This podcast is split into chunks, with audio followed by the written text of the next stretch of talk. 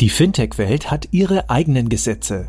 Deshalb verpassen dir Payment and Banking und Paytech Law ab sofort wöchentlich deine Druckbetankung zu Rechtsthemen aus der Welt von Payments, Banking, Krypto und Co.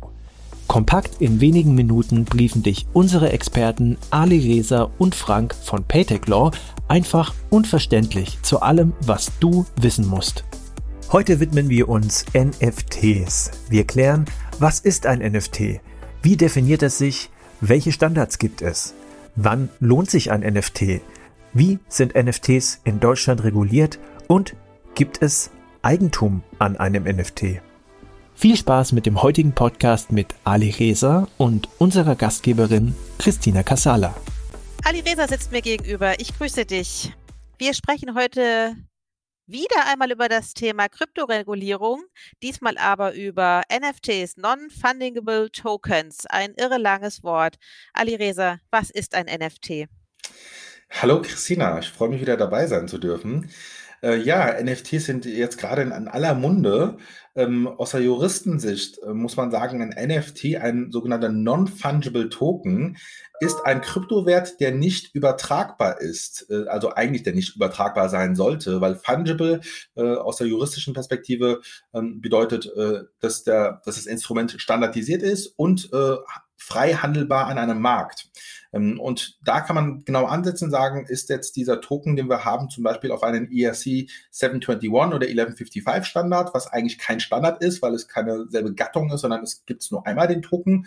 Ähm, und da, deshalb kann man ihn gar nicht handeln mit anderen Token. Oder man macht das anders, man sagt, unser Token ist ein NFT, weil es, ähm, den kann man überhaupt nicht an einem Markt handeln also an einem Markt handeln wie zum Beispiel eine Kryptobörse. Ähm, der zweite Fall ist eher seltener, weil viele NFTs werden ja gerade äh, erstellt, damit man mit denen handeln kann. Aber die Fungibilität oder Fungible bedeutet, wie gesagt, ist auch die erste Voraussetzung, es muss standardisiert sein. Das heißt, eine selbe Gattung an Wertpapieren normalerweise müssen vorliegen. Und da hat die BaFin zum Beispiel gesagt, ein ERC 721, das ist ein Standard, äh, wohingegen 1155 ähm, äh, ist nicht. Äh, ERC 20 ist auf jeden Fall ein Standard. Und bei 721, da scheiden sich allerdings die Geister. Die BaFin meint, ja, könnte auch ein Standard sein. Äh, also wenn man ganz sauber sein will, dann nimmt man wirklich einen Blockchain-Standard, der keiner Gattung äh, entspricht. Wann lohnt sich denn ein NFT? In NFT lohnt sich aus zwei Gesichtspunkten. Also zum einen, wenn man jetzt nicht auf die Wirtschaft, auf wirtschaftlichen Aspekte abstellen möchte, ähm, äh, aus der Musikindustrie kennt man das ganz gut. Ähm, wenn man jetzt zum Beispiel einen, einen, einen, einen Musiktitel hat, der jetzt angeboten wird online, äh, dann kann ihn ja jeder Mann runterladen und vertreiben. Ähm, das, das ist sogenannte Problem des Double Spending. Das kann man einfangen, indem man sagt, man hat jetzt ähm, geistiges Eigentum wie Musik und das packt man auf eine NFT, was ganz genau wie eine Seriennummer eine Identifikation hat und man ganz ganz genau weiß, wer äh, hat dieses NFT erworben. Deshalb werden diese NFTs auch äh, sehr oft in der Kunst oder äh, ja, allgemein in der Entertainment-Industrie genutzt wo man bestimmte ähm, geistige Eigentümer auf diesen NFT packen möchte und diese an bestimmte Personen übertragen möchte, mit der Einschränkung, dass diese Personen, die dann dann diesen äh, NFT nicht weiter übertragen können äh, oder ja vervielfachen können. Ja, und da macht es auf jeden Fall aus der Sicht des, desjenigen, der ein NFT gerne issuen müsste oder entwerfen müsste, Sinn. Und aus der kommerziellen Perspektive macht es äh, auf jeden Fall dann Sinn zu sagen, äh, man spart sich sehr viele Intermediäre. Man kann selbst zum Beispiel als Künstler äh, einen NFT auf sein Kunstwerk oder auf sein Lied oder auf etwas, was man selbst erstellt hat, äh, äh, packen, ja, und kann es dann selbst über seine Webseite, über sein Handy äh, an seine, äh, ja, an seine Fans, an seine Sammler, an seine Personen, die ein, die einen kennen, verkaufen. Ja, man, man nimmt diese Kette an verschiedenen Intermediären, die man insbesondere bei der Entertainment-Kette hat, raus, indem man selbst ein NFT mintet und den dann auch vertreibt. Wie ist ein NFT reguliert in Deutschland?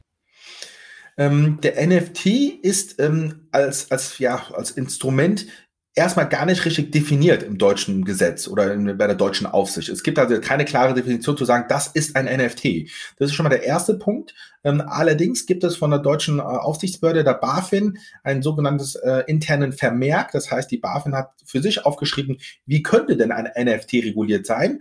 Und das hängt vor allem davon ab, äh, was ich schon zu Anfang gesagt habe, ob es wirklich nicht fungibel ist. Wenn es nicht fungibel ist, dann ist es in der Regel auch kein äh, Wertpapier im Sinne der MIFID. Das ist eine europäische Regulierung, ähm, die in Deutschland auch umgesetzt wurde. Dann ist es auf jeden Fall kein Wertpapier im Sinne der MIFID.